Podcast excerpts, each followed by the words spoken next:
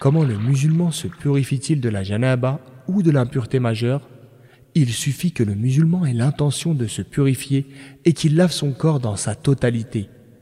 Mais la meilleure manière de le faire est de laver les parties génitales comme on fait après les besoins, puis de faire les ablutions et ensuite de faire couler l'eau partout sur le reste de son corps.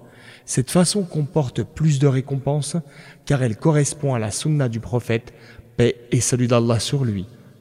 Quand le musulman fait le bain, c'est-à-dire les grandes ablutions, en raison de la janaba, cela le dispense des petites ablutions, lesquelles ne sont pas obligatoires au cours du bain, bien que le mieux consiste à pratiquer le bain, incluant les petites ablutions, comme dans la sunna du prophète, paix et salut d'Allah sur lui.